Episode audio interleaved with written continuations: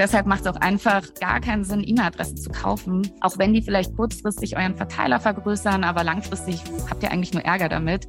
Denn gekaufte E-Mail-Listen sind nicht nur datenschutzrechtlich ein absolutes No-Go, sondern sie sind halt auch häufig veraltet, fehlerhaft und das wirkt sich alles negativ auf deine Zustellrate aus und du tappst eigentlich direkt in die Spam-Falle. Grundsätzlich solltest du dich beim Basteln deines Mailings einfach immer fragen, würdest du selbst einen eigenen Newsletter öffnen? Würdest du ihn selbst lesen und deine CTA-Buttons anklicken? Also so unvoreingenommen man sich natürlich die Frage stellen kann. The Digital Bash Podcast, der Podcast zur größten Webkonferenz der Digitalbranche. Herzlich willkommen zum Digital Bash Podcast. Heute zum Thema E-Mail Marketing. E-Mail Marketing ist ein Bereich, der so gut wie alle Unternehmen, Selbstständige und Creator fast tagtäglich beschäftigt. Deshalb bin ich froh, dass wir heute im Digital Bash Podcast Josephine Postatni zu Gast haben, die als Brandmanagerin im Dachbereich für Send-in-Blue tätig ist. Send-in-Blue ist ein Unternehmen mit einer All-in-One-Lösung für verschiedene Marketingbereiche, hat aber sehr viel Know-how und Expertise im E-Mail-Marketing-Bereich. Ihr Know-how hat Josephine bereits im Digital Bash zum Thema E-Mail-Marketing geteilt und explizite Tipps dazu gegeben, wie das E-Mail-Marketing für dich erfolgreicher verlaufen kann. Dort gab es Do's und Don'ts zu hören. Doch heute möchten wir noch etwas eingehender auf Möglichkeiten eingehen, mit denen Newsletter und E-Mails zu mehr Erfolg für die Brand oder einfach deine Botschaft verhelfen können. Deshalb freue ich mich, dass Josephine bei uns im Podcast zu Gast ist. Mein Name ist Niklas Lewandzig und ich bin aus der Online-Marketing.de Redaktion.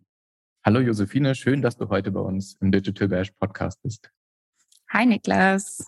Vielen ja, Dank für die Einladung. Du hast beim Digital Bash schon über Do's und Don'ts im E-Mail-Marketing gesprochen und viele der ZuschauerInnen haben da noch Nachfragen gehabt und interessieren sich natürlich sehr für E-Mail-Marketing, weil das fast alle betrifft und häufig sogar täglich ein Thema für sie ist.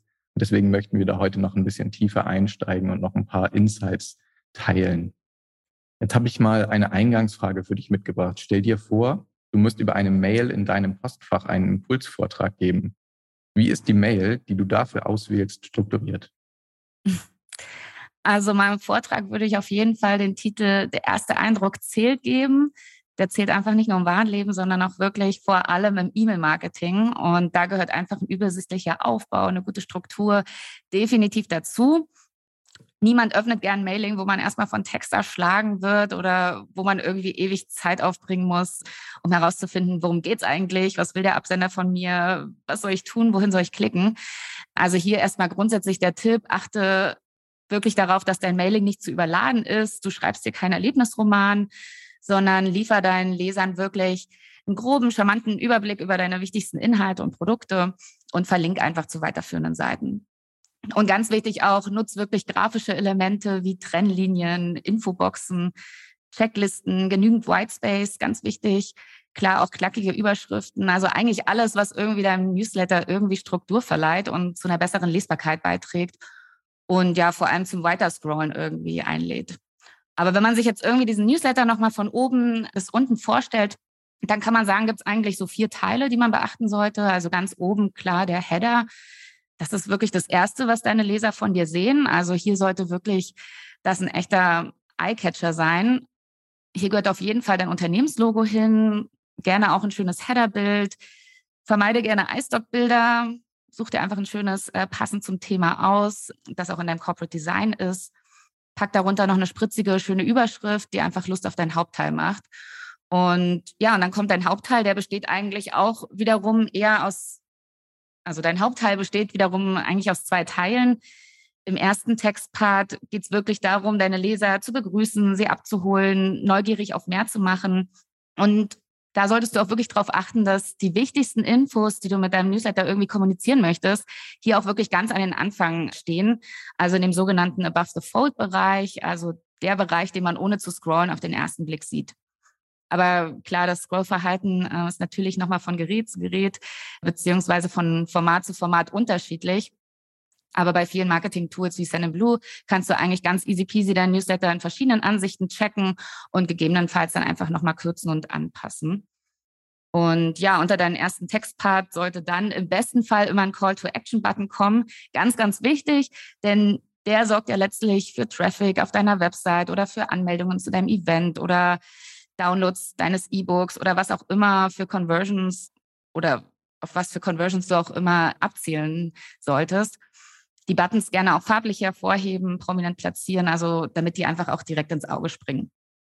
Und dann im zweiten Textpart kannst du dann weitere Infos noch gerne platzieren, ob das jetzt irgendwie Angaben von deinem Unternehmen sind oder weitere Produkte irgendwie aus deiner Palette, was auch immer. Aber der Inhalt muss jetzt nicht mehr ganz so catchy und aufregend sein. Aber auch hier würde ich an den Ende, äh, ans Ende nochmal einen CTA-Button platzieren, um da einfach auch nochmal eine Handlungsaufforderung mitzugeben.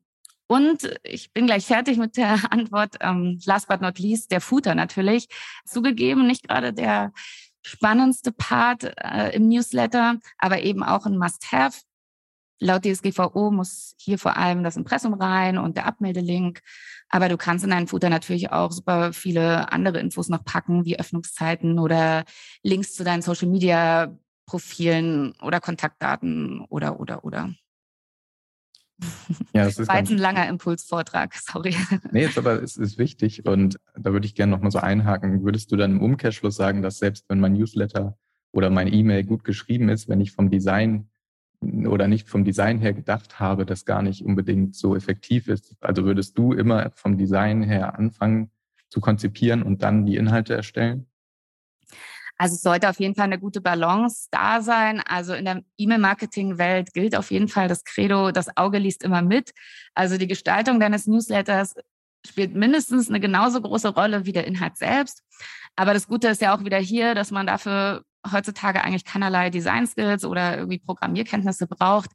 Die meisten Tools, wie Sendinblue auch, wir haben ein ziemlich coolen und intuitiv bedienbaren Drag-and-Drop-Editor, mit dem du wirklich ganz einfach nach Baukastenprinzip verschiedene Elemente hin und her schieben kannst. Also du suchst dir einfach deinen Text- und Bildbaustein aus, ziehst ihn rein in deinen Newsletter, platzierst ihn und fertig. Und noch schneller geht sogar, wenn du irgendwie eine unserer Newsletter-Vorlagen nimmst und die bearbeitest. Also das geht eigentlich äh, rucki zucki. Und ein, zwei Worte vielleicht nochmal zur Gestaltung selbst. Also nutzt auch hier wirklich gerne Bilder oder GIFs, denn die machen ja deine Kampagne letztlich auch erst lebendig und die sorgen für Aufmerksamkeit. Ich merke das auch immer bei meinen eigenen Newslettern. Äh, Bilder werden mit am meisten geklickt. Also hier auch immer schön dran denken, Links zu hinterlegen. Und denkt natürlich auch immer an alle äh, Smartphone- und Tablet-Nutzer da draußen, die eure Mails vielleicht von unterwegs abrufen. Stichwort Res Responsive Design. Aber auch hier bieten ja glücklicherweise die meisten Tools eigentlich bereits responsive äh, Vorlagen an, die man dann eigentlich nur noch nach seinem Geschmack bearbeiten kann. Genau, darauf hätte ich auch nochmal abgezielt. Also heute müssen Mails ja responsiv sein. Mhm. Das heißt, man sollte immer auch einen Test machen, denke ich, im, im Vorwege. Was ist dein Tipp für so einen Test? Also worauf sollten E-Mail-GestalterInnen da ein besonderes Augenmerk legen? Mhm. Also zuallererst, wie gesagt, die Call-to-Action-Buttons sind super wichtig. Also die sollten möglichst weit oben stehen in der mobilen Ansicht. Ich würde auch immer empfehlen, unnötige Inhalte auf Mobile auszublenden. Das geht auch mit, Send mit dem Send Blue Editor ganz äh, easy. Außerdem denkt auch immer dran, es sollte alles gut mit einer Hand bedienbar und klickbar sein. Also die CTA-Buttons zum Beispiel nicht zu nah aneinander packen und ja, auf jeden Fall auch den Dark Mode beachten, denn manche Smartphones schalten ja den Hintergrund nachts auf schwarz und dann ist natürlich ein schwarzes Logo unsichtbar, wenn es da keinen weißen Background gibt. Ja, wenn E-Mails beispielsweise nicht responsiv sind, ist das natürlich ein Fallstrick. Es gibt natürlich auch noch welche, insofern, dass E-Mails häufiger in Spam-Ordnern landen. Klar, da gibt es äh, ganz offensichtliche Probleme, aber kennst du vielleicht noch ein paar weniger offensichtliche Fallstricke, die dazu führen könnten, woran man vielleicht nicht im ersten Moment denkt? Ja, Stichwort Spam ist natürlich der Albtraum eines jeden E-Mail-Marketers. Da gibt es natürlich ganz viele unterschiedliche Signale und Kriterien, die die Spam-Filter irgendwie in Alarmbereitschaft setzen. Genau die offensichtlichen Fallstricke, ähm, die wahrscheinlich da draußen auch jeder kennt, sind natürlich die klassischen Spam-verdächtigen Formulierungen rund ums Thema Sex, Kredite, Glücksspiel oder auch Wörter wie gratis, kostenlos, Cash und so weiter. Was du aber natürlich auch vermeiden solltest, ist eine sehr exzessive Werbesprache, sehr viele Großbuchstaben, sehr viele Sonderzeichen und Links und so weiter. Das triggert halt eben auch die Spamfilter. Und was man vielleicht auch weniger auf dem Schirm hat, ist vielleicht auch, dass die Art und Weise, wie deine Empfänger mit deinen Mails interagieren und wie sie darauf reagieren, auch dazu führen kann, dass das Mailing halt eben direkt in den Spam-Ordner katapultiert wird. Denn wenn sich deine Empfänger zum Beispiel nicht für das Thema deines Newsletters interessieren, kann schnell passieren, dass sie die E-Mails halt nicht öffnen oder sie direkt löschen oder sich von deinem Newsletter an, äh, abmelden. Und das kann sich alles negativ auf deine Zustellrate und damit auch auf deine Absenderreputation auswirken. Oder andersrum formuliert, ähm, kann man auch sagen, dass gute Kampagnenergebnisse, also eine hohe Öffnungsrate, eine hohe Klickrate, niedrige Abmelderaten wiederum positiv von den E-Mail-Providern bewertet werden und deine E-Mails also eher im Posteingang als im Spam landen. Und an dieser Stelle gesagt, deshalb macht es auch einfach gar keinen Sinn, E-Mail-Adressen zu kaufen, auch wenn die vielleicht kurzfristig euren Verteiler vergrößern, aber langfristig habt ihr eigentlich nur Ärger damit. Denn gekaufte E-Mail-Listen sind nicht nur datenschutzrechtlich ein absolutes No-Go, sondern sie sind halt auch häufig veraltet, fehlerhaft und das wirkt sich alles negativ auf deine Zustellrate aus und du tappst eigentlich direkt in die Spam-Falle. Und in Sachen Relevanz bringt es eigentlich auch keine Punkte so wirklich, denn wenn sich jemand wirklich aktiv und bewusst für deinen Newsletter anmeldet, dann hat diese Person auch meistens ein wirklich ehrliches Interesse an deinen Inhalten und an deiner Marke. Und das ist natürlich die beste Grundlage für eine gute Performance. Ja, der Nutzerinnenfokus ist natürlich sehr, sehr wichtig. Mhm. Da hätte ich nochmal eine Nachfrage. Also gibt es aus deiner Sicht auch eine Frequenzgrenze, die AbsenderInnen nicht überschreiten sollten, um jetzt vielleicht auch nicht nervig zu wirken oder zu mhm. aufdringlich? Ja, die Frage bekomme ich auch häufig nach äh, Webinaren gestellt. Äh, interessant. Ähm, kann man natürlich pauschal nicht so sagen, aber ein guter Indikator hierfür ist natürlich die Abmelderate zum Beispiel. Also wenn deine Kontaktliste wächst und wächst und deine Abmelderate aber kleiner als zwei Prozent bleibt, dann ist das schon mal ein ziemlich gutes Zeichen. Also scheint deine Versandfrequenz eigentlich ganz okay zu sein. Auch natürlich eine hohe Öffnungsrate ist ein gutes Indiz für eine gute Frequenz. Aber grundsätzlich äh, möchte ich hier den Tipp geben, du solltest deine Frequenz immer eher langsam erhöhen auch wenn ich weiß, dass die Freude, äh, dass man einen neuen Kontakt gewonnen hat, immer am Anfang sehr groß ist und man möchte am liebsten gleich zu Beginn ganz oft und viele äh, Newsletter versenden. Aber das kann von deinen Empfängern einfach auch schnell als Spam abgestempelt, abgestempelt werden. Und deshalb einfach der Tipp, taste dich hier lieber vorsichtig an eine hohe Versandhäufigkeit heran, damit du einfach auch eventuelle Effekte auf deine Abmelde- und Öffnungsrate auch frühzeitig wirklich erkennen kannst. Und ja, nicht vergessen, ähm, du solltest deine Versandfrequenz natürlich auch immer im Newsletter-Anmeldeformular ankündigen und das natürlich auch einhalten. Aber wenn du dir jetzt vornimmst, ab morgen vielleicht doch mal häufiger E-Mails zu versenden, dann solltest du das auch ganz offen, finde ich, deinen Lesern äh, mitteilen. Denn das schafft nicht nur Transparenz, sondern auch Vertrauen und ist auch einfach DSGVO-konform. Das Stichwort passt eigentlich ganz gut. Also die Versandfrequenz, aber auch die Zahl möglicherweise der Mailings an verschiedene Verteiler. Mhm. Da kann man natürlich auch sehr viel der Arbeitsprozesse optimieren, vielleicht auch durch Automatisierung. Ähm, mhm. Bei welcher Art von Mailing hältst du denn automatisierte Nachrichten für sinnvoll? Also weil sie ja zumindest theoretisch Zeit sparen können. Und denkst du, dass solche Mails bei kleinen Startups und persönlichen Newsletter-TexterInnen eher unangebracht sind? Hm. Ich fange direkt mal mit deiner den zweiten Teil deiner Frage an. Ähm, hier würde ich nämlich genau das Gegenteil behaupten. Also gerade die kleinen Unternehmen, die kleinen Startups, EinzelunternehmerInnen und so, äh, sollten eigentlich auf Automatisierung setzen, denn gerade die haben ja häufig personelle oder finanzielle Engpässe und nicht gerade diese riesen Marketing-Suite, die die großen Player mitbringen. Und genau diese Engpässe lassen sich mit Hilfe von cleverer Automatisi Automatisierung äh, ganz gut ausmerzen. Denn Kontaktlisten müssen ja nicht mehr händisch geführt werden, Newsletter müssen nicht mehr einzeln versendet werden. Also du kannst deine Marketingkampagnen wirklich vollautomatisch planen, steuern und auswerten. Und das spart einfach super viel Zeit und Kosten. Und ja, mit Automation erhöhst du auch nachweislich deine Öffnungsrate sogar bis zu 71 Prozent im Vergleich zu traditionellen Newslettern und deine Klickrate sogar um bis zu 152 Prozent. Das liegt einfach daran, dass automatisierte Mails triggerbasiert versendet werden. Also zum Beispiel individuell basierend auf deinem Userverhalten Und das erhöht einfach enorm die Relevanz, wodurch diese User wiederum eher dazu geneigt sind, deine E-Mails zu öffnen und anzuklicken. Ja, und äh, dann der erste Teil deiner Frage war ja, welche Art von automatisierten Mails ich empfehlen würde. Da gibt es natürlich viele unterschiedliche Szenarien im Alltag und Best Practices. Neben den Klassikern wie Geburtstagsmails und Willkommensmails bieten sich aber auch automatisierte Follow-up-Mails immer sehr gut an. Wenn du zum Beispiel ein Event oder Webinar hattest und deine Präsentation oder dein E-Book einfach nochmal mit den Teilnehmern teilen möchtest. Oder wenn zum Beispiel eine Kundin am Dienstag deinen Online-Shop besucht hat und du dann ein paar Tage später einfach ähm, automatisch Angebote oder Tipps von eben dieser Seite äh, verschickst, dann wirst du auch merken, dass die Öffnungsrate deutlich höher ist als bei einem klassischen Newsletter, wo du die komplette Produktpalette immer anbietest. Und effektiv sind meiner Meinung nach auch Mails nach einem Warenkorbabbruch. Damit können wirklich bis zu 30 bis 50 Prozent der Warenkorbabbrecher zurückgeholt werden und doch noch zum Kaufen motiviert werden. Also das ähm, lohnt sich auf jeden Fall auch. Ja, das ist auch ein guter Hinweis. Thema Automatisierung. Vielleicht auf der anderen Seite gibt es ja auch nochmal den immer mal wieder kreativen Aspekt, dass E-Mail-Marketer sich dann sagen, oh, vielleicht können wir jetzt hier mal eine ganz spezielle Betreffzeile machen und da mal was Neues ausprobieren, mhm. was dann ja vielleicht im Einzelfall mal sehr, sehr gut funktioniert. An der Stelle vielleicht einmal die Frage, gibt es eine sehr gute Betreffzeile, die du zuletzt gesehen hast, wo du gesagt hast, die hat nun wirklich sehr gut funktioniert, um mich irgendwie zu triggern? Mhm. Ja, schöne Frage. Also bei mir persönlich zieht Humor immer am besten. Also mich kann man immer sehr gut mit lustigen und kreativen Wortspielen irgendwie um den Finger wickeln. Ähm, und ab und zu war da in den letzten Monaten auf jeden Fall mal ein Schmunzler dabei in meinem Postfach. Zum Beispiel letztens von einer Fashion-Brand kam die E-Mail mit dem Betreff, die 80s haben angerufen, sie lieben unsere Trendteile.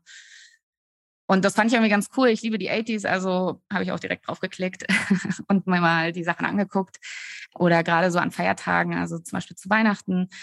Das ist jetzt schon ein Stück her, aber da äh, kam auch von einem Online-Shop die Mail mit dem Betreff nach dem Motto, wieder nur Socken zu Weihnachten bekommen, Josephine, hol dir jetzt, was dir wirklich gefällt. Und ja, das fand ich irgendwie auch ganz witzig und kreativ. Ich lese auch immer sehr gerne äh, private Newsletter von Really Good Emails. Hm, da gab es zum Beispiel am 15. Februar zum Single Awareness Day äh, die E-Mail All the Single Emails, All the Single Emails. Ja, ich glaube, da lässt sich eigentlich zu jedem Feiertag auch irgendwie immer eine Brücke schlagen. Und generell einfach, was immer funktioniert bei einem Betreff, ist kurz und knackig halten und immer die wichtigsten Infos aus deinem Newsletter ähm, aus, äh, an den Anfang packen.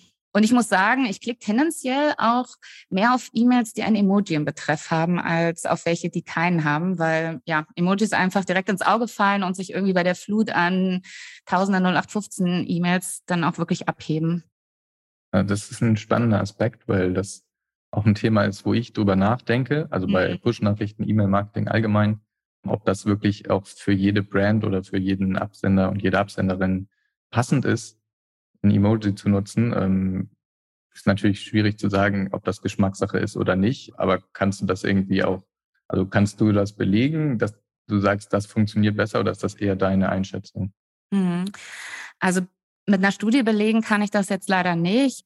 Ist jetzt vor allem eine persönliche Vorliebe. Ich benutze Emojis auf jeden Fall in meinen Newslettern, das kann ich sagen, in dem Betreff.